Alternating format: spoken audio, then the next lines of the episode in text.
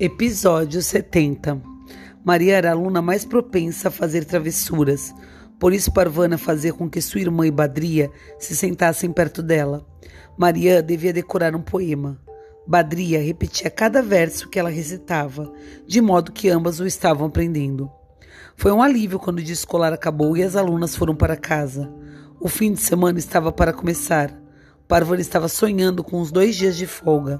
Embora ela nunca tivesse tido um dia totalmente livre, sempre havia trabalho a fazer. Nós aprendemos o poema, disse Maria, adivinhando os pensamentos de Parvana. Quer ouvi-lo? Claro, respondeu Parvana, e em seguida ouviu encantada as duas garotas interpretarem um poema como uma dança, recitando e se movimentando no ritmo das palavras. Maravilhoso, aplaudiu Parvana. Como vocês sabem que movimentos fazer? Perguntou a Badria.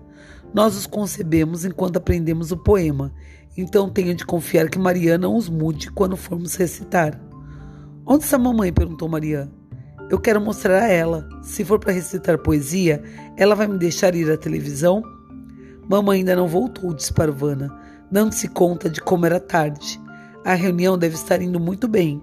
Um dia talvez você possa ir à faculdade, Maria. Eu preferi ir a Hollywood.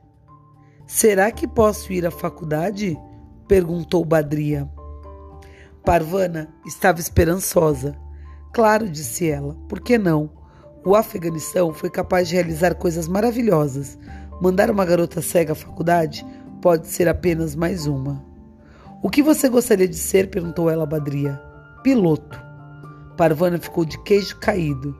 Seu cérebro ainda estava tentando imaginar uma resposta quando Badri e Marian caíram na risada e escapuliram pelo corredor. E você, meus amores, que gostariam de ser? Conta para Ana Lu.